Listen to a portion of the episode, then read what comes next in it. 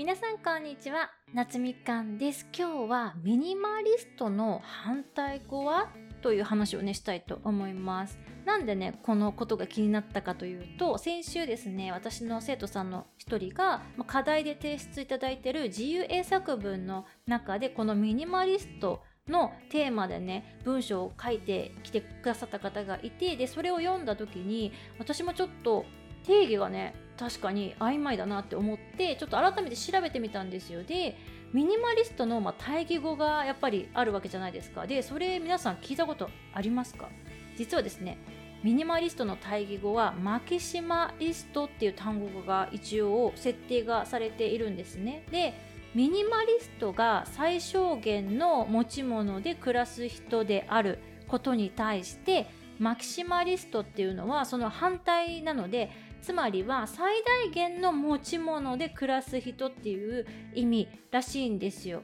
でマキシマリストの方って、まあ、どういう人かっていうと好きなものへの執着とか愛がねすごい強い人が多いみたいですだからといって何でもかんでも物を増やすっていうよりかは自分が好きなものはもうものすごいたくさん持っていたいっていう感覚をお持ちらしいんですよ。だから何でもこうごっちゃっとした家っていうよりは例えばプラモデルがお好きな方ってすごいコレクションされてたりとかするじゃないですか。あと漫画好きな人とかももうすごい何百冊ってお家に持っていてあの漫画喫茶かって思うぐらいお持ちの方とかいらっしゃいますよね。だからああいう上手というか好きなものをたくさん集めていらっしゃる方のことをマキシマリストって言うみたいですね。で、まあ、ミニマリストのねデメリットについてもねちょっと書いてあって物をね持たないことのデメリットっていうのは物欲がまあ減って買い物自体が減るので少しね刺激が少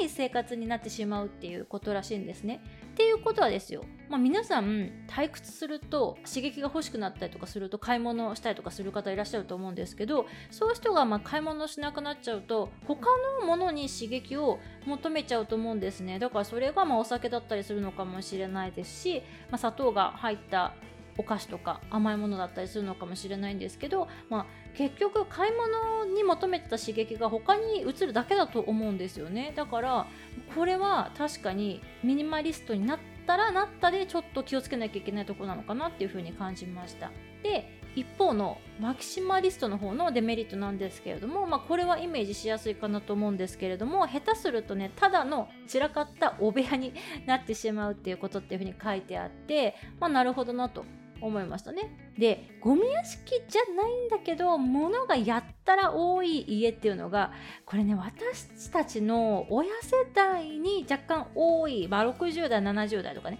その辺りの方にちょっと多いのかなっていうふうに感じています。あの実家ってやったらとあの箱、まあ、紙の箱とかもそうだしあのお菓子が入ってたのカンカンとかあと紙袋が異様にあるのは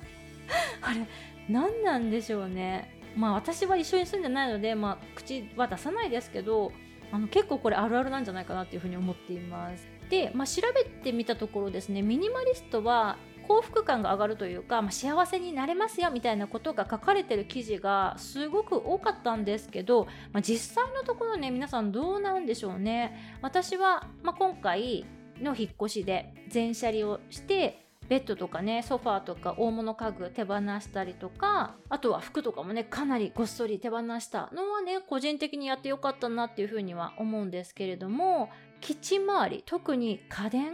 は